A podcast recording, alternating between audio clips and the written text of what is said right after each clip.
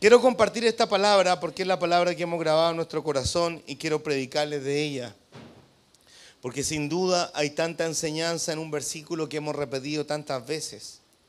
Yo soy la vid, vosotros los pámpanos, el que permanece en mí y yo en él, este lleva mucho fruto y separado de él nada podemos hacer. Son palabras de Jesús. El versículo 5, al exprimirlo, al tratar de analizarlo, al tratar de revisarlo, Jesucristo le está diciendo algo a sus discípulos. Le está diciendo, ¿saben qué? No se separen de mí. Y, cuando nosotros analizamos el año 2016, muchos de nosotros tenemos que cerrar los ojos, escondernos como un avestruz y decir, sí, yo me separé del Señor. ¿Cómo a nosotros en el año 2016 se nos ocurrió separarnos del Señor en algún momento? ¿Qué se nos pasó por la mente en pensar en que yo iba a hacer algo y lo iba a hacer bien sin Dios? Yo soy la vid, vosotros los pámpanos, el que permanece en mí y yo en él. Este lleva mucho fruto porque separado de mí nada podemos hacer. No se trata solo de permanecer, sino se trata de tener una relación con Dios. Hay mucha gente evangélica, ¿sabe usted que hay mucha gente que dice que es evangélica? Pero hay mucha gente también que dice que es evangélica, pero que no vive el Evangelio. ¿Y qué significa vivir el Evangelio? Significa tener enseñanzas de Dios en la vida de uno y ponerlas en práctica. Podemos estar llenos de vicios, llenos de drogas. Dios nos puede sacar la droga, quitar las cadenas, llenos de pensamiento demoníaco, nos puede sacar los pensamientos. Lo importante es lo siguiente, que al permanecer en el Señor y el Señor obrar sobre nuestra vida, la única forma que tiene para obrar sobre nuestra vida es que nosotros tengamos palabra de Él en nuestra vida y decidamos vivirla. ¿De cuánta no nos salvó el Señor al estar lleno del Señor, porque cuando estamos llenos del Señor, nuestra reacción es la gobierna Él. Por eso se dice Señor, porque permitimos señorío de Cristo sobre nosotros. Entonces la pregunta es, al 2016, ¿cuánto señorío de Jesús hay en nosotros al terminar este año? Y hay señorío de Jesús. Porque si usted no tuviera señorío de Jesús, usted no estaría en este lugar.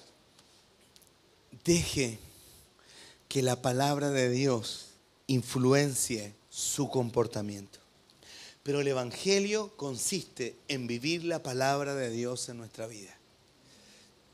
No consiste solamente de pertenecer a una iglesia donde se habla del Evangelio de Jesús, sino en vivirlo.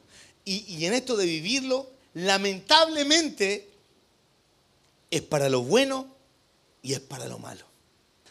Entonces cuando habla, dice, yo soy la vid, vosotros los pámpanos, el que permanece en mí, yo en él, está diciendo, mira, déjame estar contigo. Y la única forma de estar contigo es que tú tengas palabra, palabra dentro de tu corazón, porque esa yo la puedo hacer recordar con el Espíritu Santo. Y algo hermoso podemos hacer en ti. Podemos vivir misericordia, podemos vivir tiempos de perdón, podemos vivir tiempos de restitución, tiempos de sanidad. ¿Cuánto no vivimos? ¿Cuántos de nosotros no fuimos sanados este año? Porque permanecer en el Señor, que Él permanezca en mí, Él escucha todo lo que necesito.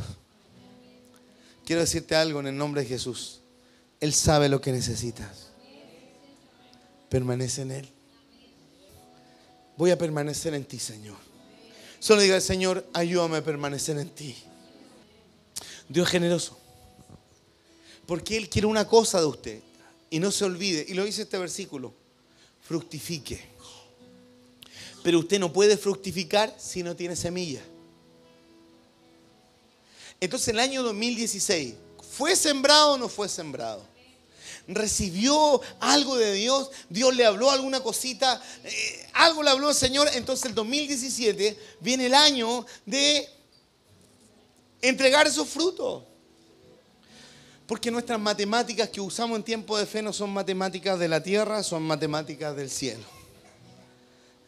Y la calculadora de Dios es mucho mejor que nuestra calculadora. Nos gusta dar. Eso significa bendecir personas. Si nosotros hacemos un catastro de cuánta gente ha llegado por la radio, es muy poquita. Han llegado algunos hermanos, algunos nos vienen a visitar y van, y está bien. Pero nosotros no lo hacemos para multiplicarnos, lo hacemos para dar. Porque nuestra riqueza no está aquí. ¿Dónde está? Está ahí arriba. Dios nos provee. Dios nos sustenta. O Dios no te ha sustentado, hermano, hermano. Aferrados al Señor estamos bien. Él es nuestra vida. Nosotros somos pámpanos, pero ese pámpano está preparado para fructificar. Hemos fructificado. Algunos de ustedes no servían y ahora sirven al Señor. Son parte de la casa. Algunos hoy anduvieron medio tambaleando, pero permanecieron. Porque yo sé que Dios es fiel. Pero yo quiero ser fiel. Yo sé que Jesús es perdonador. Y yo quiero perdonar. Yo sé que Jesús sabe lo que tiene que hacer. Y yo quiero saber lo que tengo que hacer. Quiero que la gente que me rodee, porque Jesús, la gente que le rodea era bendecida. Entonces yo quiero que la gente que a mí me rodee sea bendecida. No permitas que te roben tu fruto. Déjate sembrar para fructificar. No permitas que tus dones sigan enterrados toma una decisión. Ponte rojo una vez y desentiérralos. Que el Señor ponga en ti perseverancia. Quizá eso te faltó este año 2016, te faltó perseverar. Pero bueno, vamos, resiste. Toma la decisión. Nuestra vida se transforma cuando vivimos la palabra de Dios, pero permanece en el Señor.